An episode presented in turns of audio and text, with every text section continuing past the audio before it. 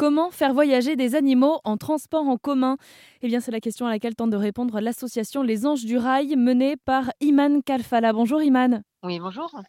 Vous êtes la présidente et fondatrice de cette association qui facilite le voyage des animaux qui ont été euh, abandonnés, qui sont confiés à des associations, des refuges et qui doivent rejoindre leur famille d'accueil.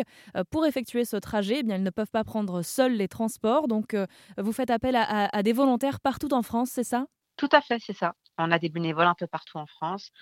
comme demain, on a un trajet pour un border, pour un border maltraité. On va faire Nice-Paris. donc moi, je récupère le chien à la gare de Lyon et ensuite je le ramène vers son adoptant à Dreux.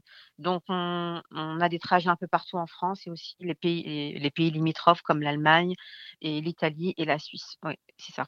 Et alors c'est ça qu'on appelle le co-traînage? C'est ça. C'est un terme qu'on a inventé, le co-traînage, oui.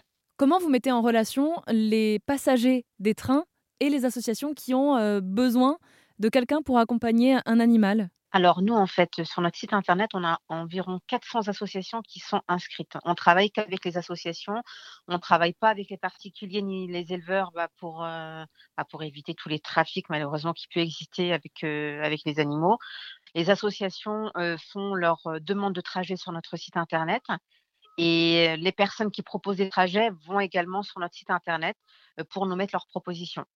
Donc, on match les demandes et les propositions. Et en général, on sort les animaux de maltraitance, on les ramène soit vers leurs adoptants, soit vers leur famille d'accueil, ou soit vers des refuges. Ça veut dire que les associations, avant, ce qu'elles faisaient, elles travaillaient beaucoup en covoiturage ou elles travaillaient avec des transporteurs animaliers. Donc, malheureusement, les associations n'ont pas du tout d'argent.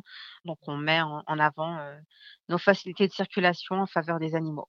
Alors vous allez peut-être me dire que je regarde trop de films qui finissent bien, mais est-ce qu'il est possible qu'il y ait, est-ce que ça vous est déjà arrivé qu'il y ait euh, des coups de foudre lors de trajets entre euh, un animal et un homme euh, et que l'adoption se fasse quasiment dans le train de façon imprévue?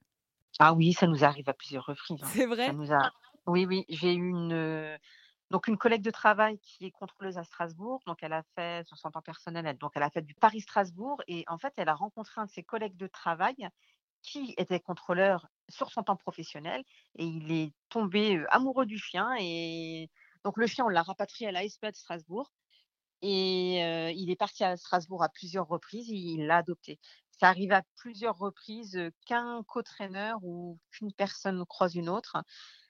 Nous, en fait, quand on prend le train, voilà, les gens nous posent des questions sur les animaux et voilà, quand ils sont intéressés, on leur donne bah, l'adresse de l'association pour pouvoir l'adopter. Et ça arrive à plusieurs reprises qu'un animal soit adopté au cours d'un trajet. Hein. C'est arrivé là, c'est arrivé deux fois cette semaine, c'est arrivé à deux, reprises. Hein. On a quand même beaucoup de, belles histoires où je sais que nous, les trajets qu'on fait en train, on essaie de suivre un petit peu les animaux pour savoir s'ils sont adoptés ou pas. Et c'est vrai que c'est quand même important de savoir si l'animal est, est, adopté ou pas. Quoi. Et alors, Iman, quand on ne voyage pas en train, je crois qu'on peut quand même aider l'association en se positionnant comme famille de transit. Est-ce que vous pouvez nous expliquer ce que c'est? Alors, vous savez, quand on doit faire un long trajet, un Nice, un Nice-Paris, Paris, Paris-Grenoble, par exemple, le trajet est tellement long qu'on recherche des, familles de transit pour une nuit. En fait, c'est vous accueillez l'animal pendant juste une nuit pour que le lendemain il puisse récupérer son trajet final. Iman Kalfala, je rappelle que vous êtes la présidente et fondatrice de l'association Les Anges du Rail, une association qui facilite le voyage des animaux abandonnés qui ont été confiés aux associations, aux refuges, à des particuliers, des familles d'accueil et qui doivent être transportés d'un point A à un point B. Merci beaucoup d'être intervenu sur l'antenne d'Airzen Radio. Merci beaucoup. Et nous, on vous met toutes les informations utiles sur rzn.fr.